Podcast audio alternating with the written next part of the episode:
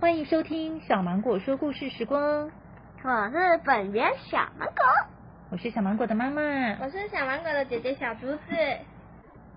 今天是布偶与人类相遇的第二集。上一集我们听到主角洪尚恩和他的表哥表姐要一起去冒险，途中遇到了很多布偶，会发生什么事呢？就让我们赶快听第二集故事吧。第二集，绵绵大方的问林德豪，你要不要当我们的朋友啊？林德豪笑着说当然好啊，我很乐意，感谢你们。：“绵绵说，我们一起去冒险吧。大家一起说。”嗯好，他们继续往前走，从双恩走到一片土地，突然停了下来。这边可以当我们的营地呢。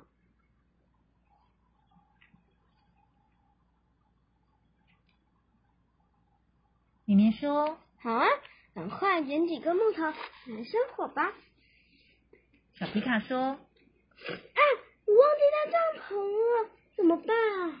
红双恩说不用担心，我在路上捡了好几个石头。好，那我们就拿石头来做房子吧。：“大家一起拿起石头，开始盖房子。盖完房子，总共有三楼。红双恩再用法术把剩下的石头盖成了四楼和五楼，再把房子修饰一下，变成了金色的。大家在房子里摆满了家具，开心的住进去。皇上高兴的说我们有大本营了，接下来我们来生火。我们需要引火，你们有人有带火柴吗？：“所有人都摇了摇头。”红双恩说：“好吧，用我的法术吧，看我的厉害！变，果然，洪尚恩变出了一盒火柴。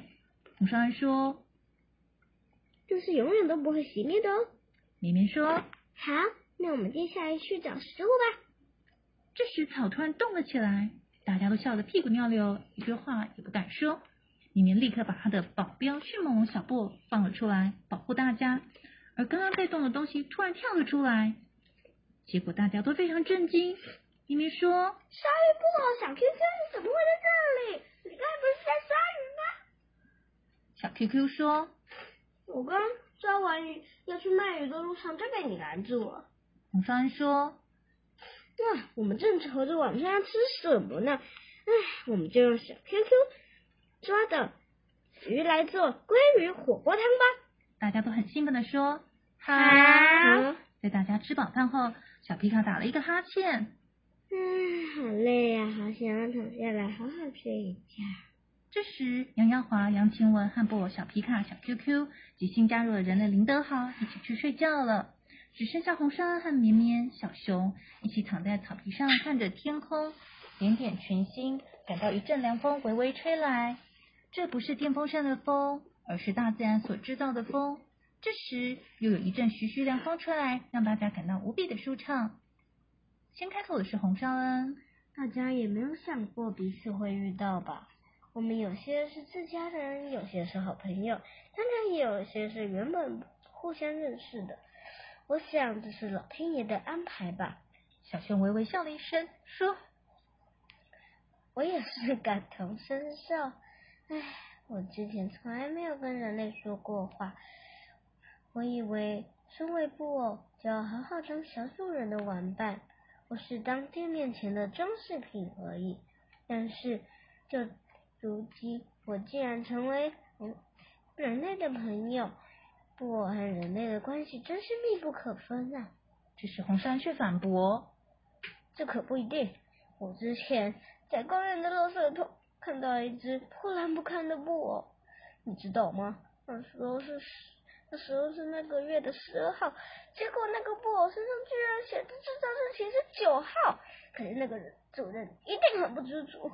在这个时候，一直都不开口的绵绵说话了。有些人类啊，真的很过分啊！但他们一一点都不珍惜我们，把我们弄得脏脏破破。难道他们也不会想想看，制作的叔叔阿姨有多辛苦吗？唉，绵绵话还没说完，红山就打断他的话。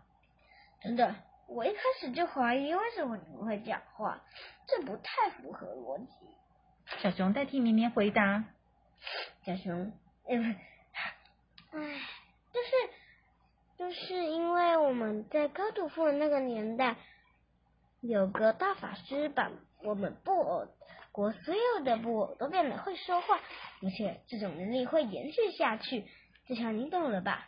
这时候有个身影出现，原来是杨晴雯。她好奇的问道你们三个怎么没去睡呀、我知道你们也会问我这个问题，所以我先说吧。我是因为做梦而惊醒的。嗯、那你们嘞？：“洪尚恩告诉她。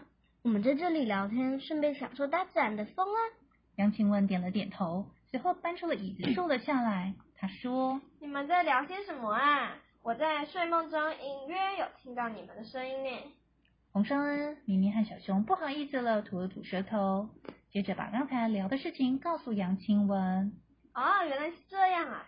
我那时第一次听到布偶讲话时，有点吓到了。说完，大家都哈哈大笑起来。 笑声逐渐远去后，绵绵愤愤不平地说 我最讨厌的事情就是人类不爱惜布偶。再者上有空的时候，应该多陪我们玩呢、如果一直放在我们置，我们一直放在置物柜里，我们会感到很无聊的。：“绵绵说完这句话的时候，小熊点了点头。绵绵顿了一下，又说还有还有，别把布偶带去餐厅吃饭，这样子我们会变得很脏啊！唉，当然也要常常帮我们洗澡，这样才能把灰尘全部洗掉。因为我们的布偶其实很干，其实很爱干净的，没有做到的。这些点的人类应该好好反省，别光答应却不做。如果我们太生气的话，可能会离家出走。所以啊，人类，你们要小心一点了。：“小熊听完了这长篇大论后，用力的鼓掌，并且大声说讲得好，讲得好。：‘杨晴雯一本正经地说，这些我都有做到，不过我会去跟没有做到的人宣导，告诉他们要珍惜布偶。布偶不只是我们的玩伴，更是我们的好朋友。我绝对不会做出伤天害理，哦不是伤布害我的事情。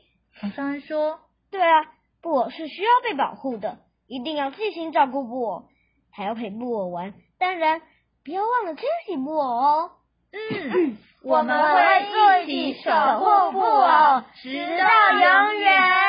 两个人和两个布偶把手叠在一起，在闪耀的星空下立下了他们的誓言。隔天一早，洪山就把行李收拾一下，然后说这里不太适合久待，我们要去寻找传说中的宝藏。：“杨晴雯复议。对啊对啊，我们赶快离开吧。’小皮卡问嗯，那这个房子怎么办啊？洪双恩说嗯，我们如果找到宝藏，回来的路上还会住在这边，所以我们，所以我们就放在这边吧。：‘绵绵说。可是如果有人住进去怎么办？’洪双笑了笑回答。放心，我可以把它隐形，就不会有人看到了。小企鹅说。喂，我的行李已经收拾好了，我们启程吧。林德豪说。对啊对啊，我们走了，不要一直待在这里。杨耀华大声的说：‘走吧，我们要去寻宝了。’小熊说。去寻宝，我们不是只要去探险吗？杨晴雯说。我和哥哥杨耀华和洪山原本已经想要去寻宝，但是你们是半路杀出来的程咬金。如果想要跟我们一起走的话，就一起走；如果不想要一起走的话，你们就回去吧。我们就此分道扬镳。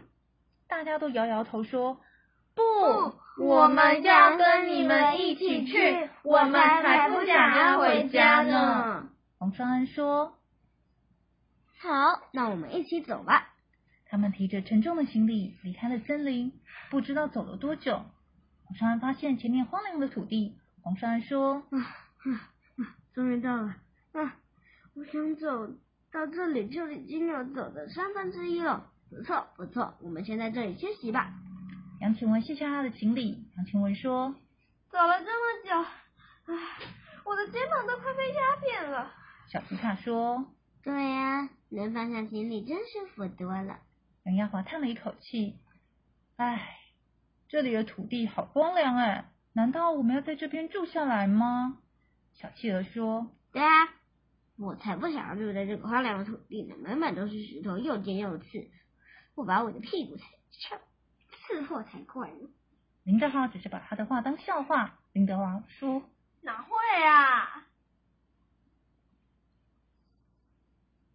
结果他的屁股坐到垫上。”林德豪说哎好痛！我那石头太尖了吧？哎呦，：“小企鹅般的白眼说。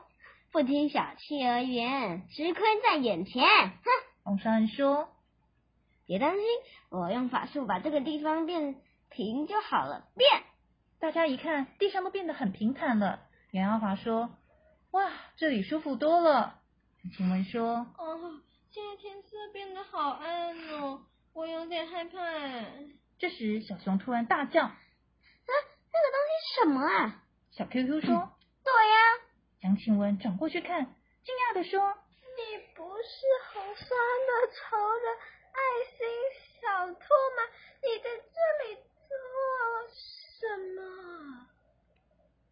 下期待续，：“感谢收听，拜拜哦